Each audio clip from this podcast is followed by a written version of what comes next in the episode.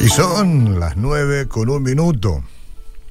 Atención orgullosos. Tomen asiento, por favor. El primerito soy yo. Me siento. Atención orgullosos, tomen asiento. Primero yo. Y si hay alguien más, es importante porque esta es una cuestión abarcante, el tema del orgullo.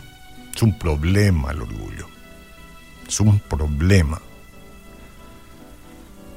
Pregúntenle a Lucifer en su momento, Satanás después, ¿verdad? Satanás hasta ahora. Eh, primera de Samuel, capítulo 13, ahí hay muchos versículos que hablan del, del orgullo de, este, de Saúl, pero yo tomé tres, dos versículos para reflexionar al respecto de este asunto. Samuel pues atrapóle el orgullo e hizo las cosas muy a su manera, como generalmente es la tendencia del ser humano. Y dice el versículo 13 del capítulo 13, entonces Samuel dijo a Saúl, locamente hiciste ya.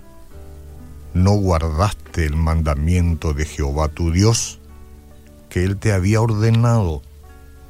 Ahora Jehová hubiera confirmado tu reino sobre Israel para siempre. Pero locamente hiciste. Ahora tu reino no será duradero. Mire que el reino puede ser el reino de una empresa, el reino de un partido político, el reino del gobierno, el reino de tu casa. Ahora tu reino no será duradero. Ahí está hablando del reino de Israel, es cierto. Jehová se ha buscado un varón conforme a su corazón, al cual Jehová ha designado para que sea príncipe sobre su pueblo. Por cuanto tú no has guardado lo que Jehová te mandó. Aquí mismo ya hay mucho que pensar con respecto a nosotros y a las cosas que Dios manda y a las cosas y cómo respondemos nosotros a eso. Todos, todos, todos y cada uno, no hay excepción. Todos tenemos que revisarnos.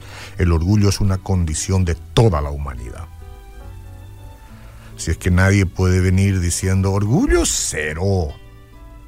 No, no, orgullo cero para mí. Yo soy pobre. ¿Qué orgullo puedo tener? Ojo, la pobreza no nos protege del orgullo. Dirás, pero ya tengo mis años y no, la edad tampoco, mucho menos. La edad te protege del orgullo, no, no. Ni las habilidades, ni las experiencias te protegen.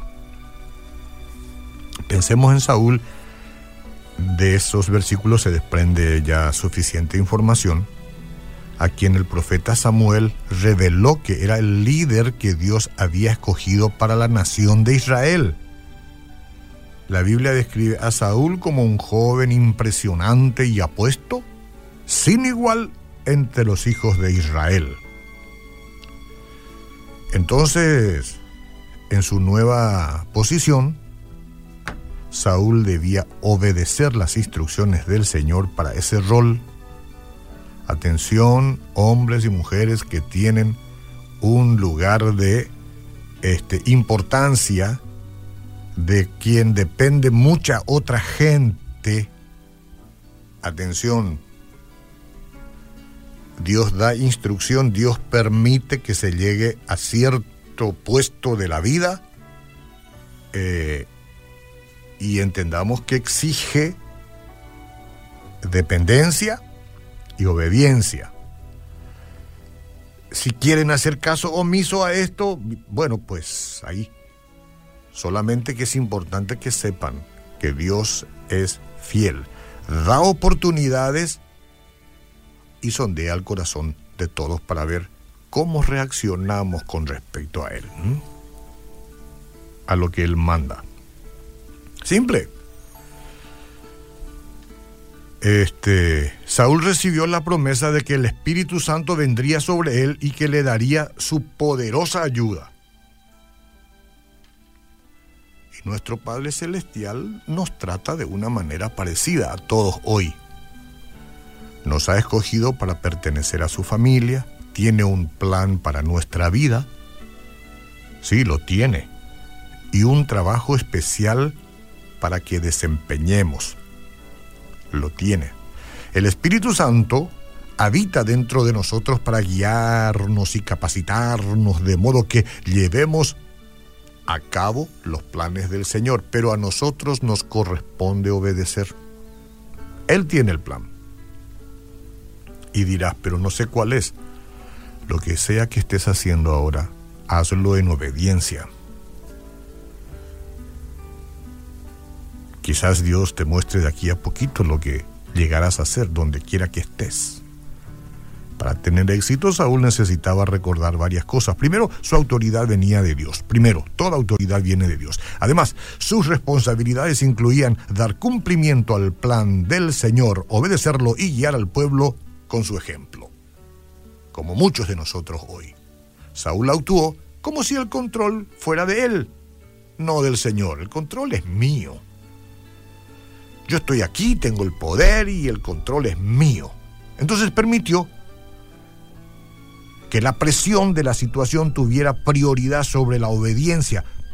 Por su orgullo violó la ley de Dios y ejerció responsabilidades sacerdotales que no le correspondían.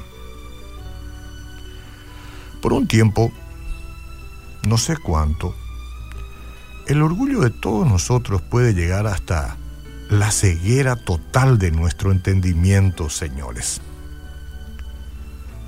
Parece que gana la carrera ante las demás personas incluso. Solo es cuestión de tiempo y después la caída. Por eso hay que ser diligente, quiere decir, este, rápido, eh, hay que ser eficaz, hay que moverse para bien. El diligente escucha, presta atención y comienza a sacar de la estructura mental los ladrillos del edificio que están resquebrajados, pues y los cambia con actitudes de humildad y temor de Dios desde ahora, desde hoy mismo debe hacerse, antes que el derrumbe sea total. Por ello, Padre Celestial, sabemos que tú quieres ocuparte de nuestro orgullo, ocúpate del mío, pero yo tengo parte en este asunto. Cada uno de nosotros tenemos parte en este asunto y tiene que ver con que tú seas dueño de toda y cada una de las situaciones, que entendamos que todo viene de ti y que a ti es a quien debemos obediencia y dependencia. Haz que nos humillemos hoy delante de ti, reconociendo ese aspecto de orgullo que todavía tenemos y ayúdanos a quitarnos de encima. Te confieso mi pecado Y en ti y en tu palabra busco ayuda para vencerlo definitivamente.